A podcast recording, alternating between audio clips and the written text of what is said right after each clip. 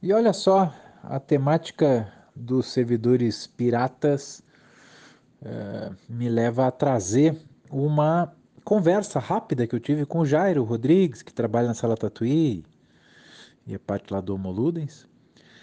Ele me perguntou: Ah, você viu que voltou o Grand Chase? É, que era um jogo coreano e tal, que fez muito sucesso no Brasil, né? Eu nunca joguei.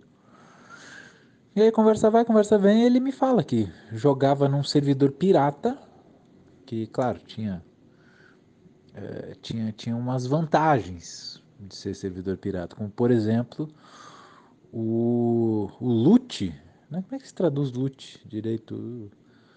Sei lá, os, o, os prêmios que, que você ganhava lá por derrotar inimigos e tal era mais, eram mais generosos no servidor pirata do que no servidor oficial. Então essa era uma das razões. Olha só como como é, de vez em quando a, a, a sede capitalista ou o, o, o jeito de se desenhar o jogo, dependendo da forma, é, pode incentivar sim surgir alternativas piratas, né? É curioso, é curioso como como o ser humano reage a isso, né?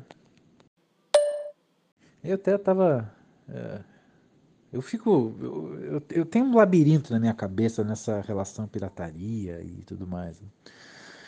Muita gente reclama da Nintendo, ah, Nintendo é, vende seus jogos muito caros e de fato são muito caros, né? Uh, seus jogos originais raramente entram em promoções, etc, etc, etc. E você pensa, pô, então não joga, sabe? Joga outra coisa, tem alternativas e tal, né? Ao mesmo tempo que eu já reconheci diversas vezes que a Nintendo tem uma, uma espécie de magia, né?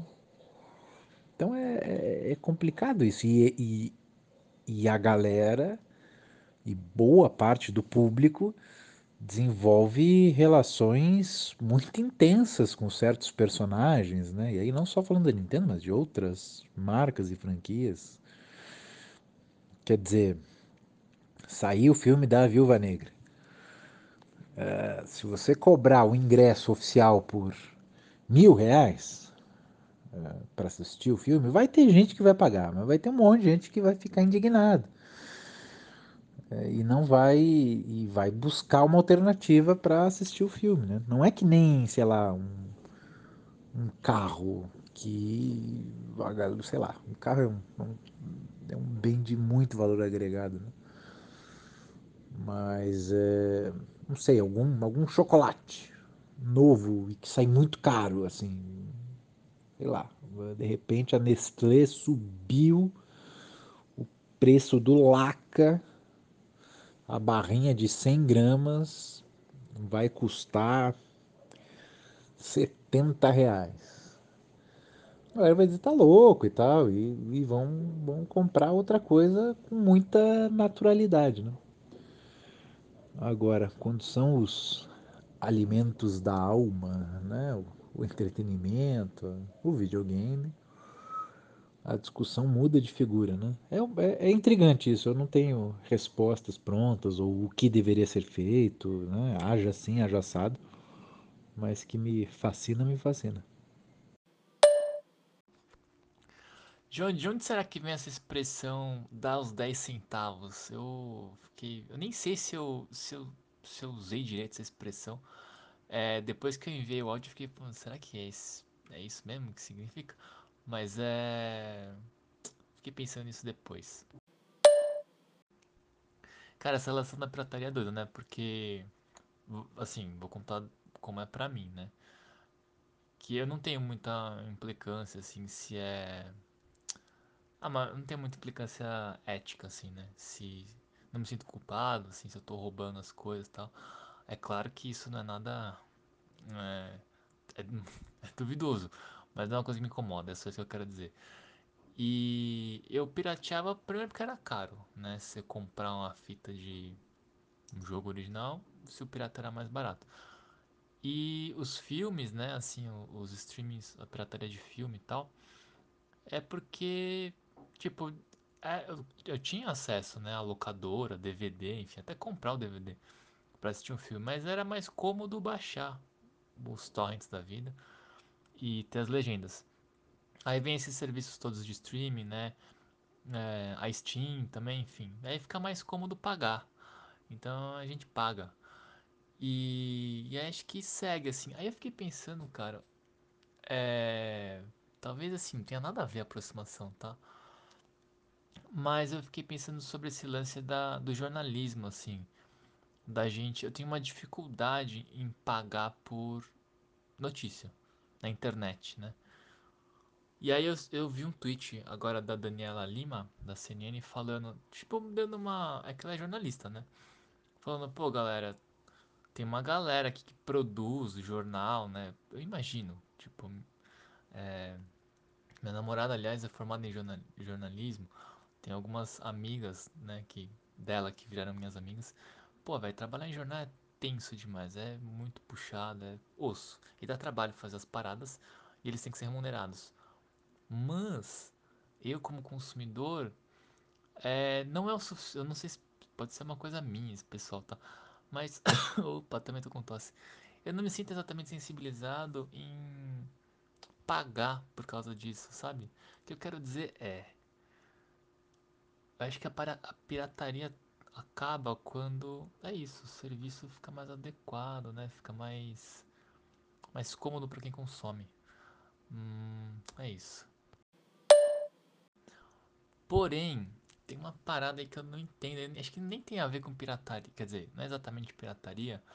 Mas quando eu, né, esse assunto voltou, eu lembrei de um, uma, um negócio aí que eu não entendo. Que é conta fake. Que é as pessoas que, tipo. Tem nada a ver com. Assim, uma aproximação meio forçada, tá? Com pirataria. Mas tem uma galera que paga é, outras pessoas para essas outras pessoas uparem contas, né? Tipo, por exemplo, dá um exemplo aqui no Counter-Strike no Apex. Então eles pagam algumas pessoas para essas pessoas é, ah, jogarem bem, enfim, uparem né, as contas. Depois elas devolvem essas contas todas upadas pra esse consumidor aí. E aí, geralmente, essas pessoas que upam essas contas, eu não lembro como é que tem um nome específico, eles, eles cheatam, né? E aí eles entram no servidor, cheata, upa pra caramba e depois vai vendendo. Eu acho que. Você já você conhece algum caso assim em outros jogos? Eu sei que no Apex e no, no Counter-Strike tem.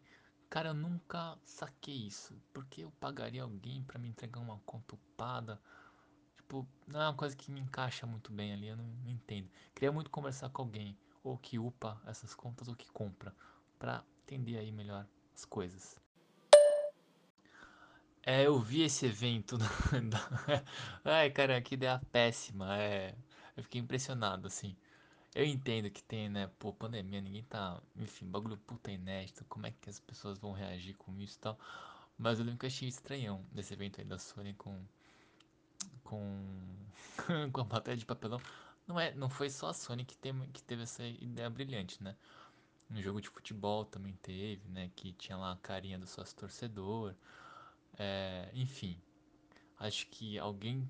Tem disso, né? Como acho que eu acho, tô imaginando que chutando, viajando. Tem disso, né? Como é um negócio tão novo, é, inédito e tão. Porra, velho, pandemia. E aí, como é que os eventos vão, vão se realizar? Parece que assim. As pessoas também vão vendo o que tá todo mundo fazendo, né? Que vão, vão copiando, vão se, vão se apropriando das ideias dos outros, né? E aí isso é doido, porque também elas se apropriam de ideias ruins, assim. Então a ideia do, do papelão é estranho, né? Enfim. Tipo, se fosse o SBT fazendo, né? Mas não, era a Sony, enfim. Aí eu achei, eu lembro que eu achei muito engraçado. Eu achei muito legal essa aproximação é, sua da E3 como um evento, é, evento e produto americano, né? E aí reflete, né? é, esses valores da, da, dos americanos. Eu nunca tinha pensado nisso. é, faz todo sentido. E Super Bowl é uma doideira, né? É, enfim, só um parênteses aqui do Super Bowl. Cara, se fosse Libertadores, ia ficar putaço se tivesse isso. Porque não faz parte, né? Da, da- tipo, imagina você tá lá vendo, no meu caso, Palmeiras. Palmeiras e Grêmio. Final da Libertadores, tá lá jogando. Cara, eu quero que se foda o show, sei lá, não importa, pode descer aí, sei lá, Michael Jackson ressuscitado. Meu, eu tô lá querendo saber, de ver show, né? Eu quero ver o futebol, eu quero que o Palmeiras ganhe, enfim. Daí eu fico imaginando, né? Isso é muito americano. Tipo, pra mim não entra muito, né? Essa chave assim de você tá ali no futebol e de repente tem um show. Por, por mais legal que seja o show, os shows são muito bons. Mas eu fico meio, eita, né? Não, não casa muito aqui com, com futebol. Pelo menos pra mim, eu acho que não casa. E acho que nem, sei lá, com América do Sul. Mas é. Mas, caras, é impressionante, assim. Os shows, é, eu, fico, eu fico muito chocado com os shows. É. Eu não consigo pensar nisso. É, o, é doido que o. Eu nem lembro das finais do Super Bowl, mas eu lembro dos shows. do- De que ano foi qual show, enfim. Enfim, mas voltando pra E3, né? Esse, esse negócio do produto americano eu achei muito legal. E aí você falou, né, da Nintendo, que ela domina. A Nintendo domina demais, né, os produtos que ela tem. Não só os produtos é, físicos, né? O que ela, os consumíveis, mas a, a propriedade intelectual dela, né? O universo da Nintendo, a manipulação desse universo. É, é demais, assim. E aí eu sinto que os americanos têm uma coisa assim parecida com a Disney. Eu ia falar que a que a Nintendo é a Disney dos japoneses, mas acho que é o contrário. Eu acho que eu acho que a Disney é a Nintendo dos americanos. Será que eu viajei forcei demais a barra? Mas eu vi vários paralelos, essa coisa do controle, é, da, né, o Mickey também cabe, acho que em várias situações. E, enfim, é, veio esse paralelo. E, na minha memória, assim, vem uma aproximação, uma história, uma lenda urbana, sei lá se é lenda, de uma aproximação do Mickey com um mangá, ou ao contrário, enfim. Eu vou pesquisar isso aí, se eu achar um... Era uma história do, do Mickey com Astro Boy, assim, eu não lembro. Se eu... Se eu achar alguma coisa parecida aí, eu, eu conto aqui.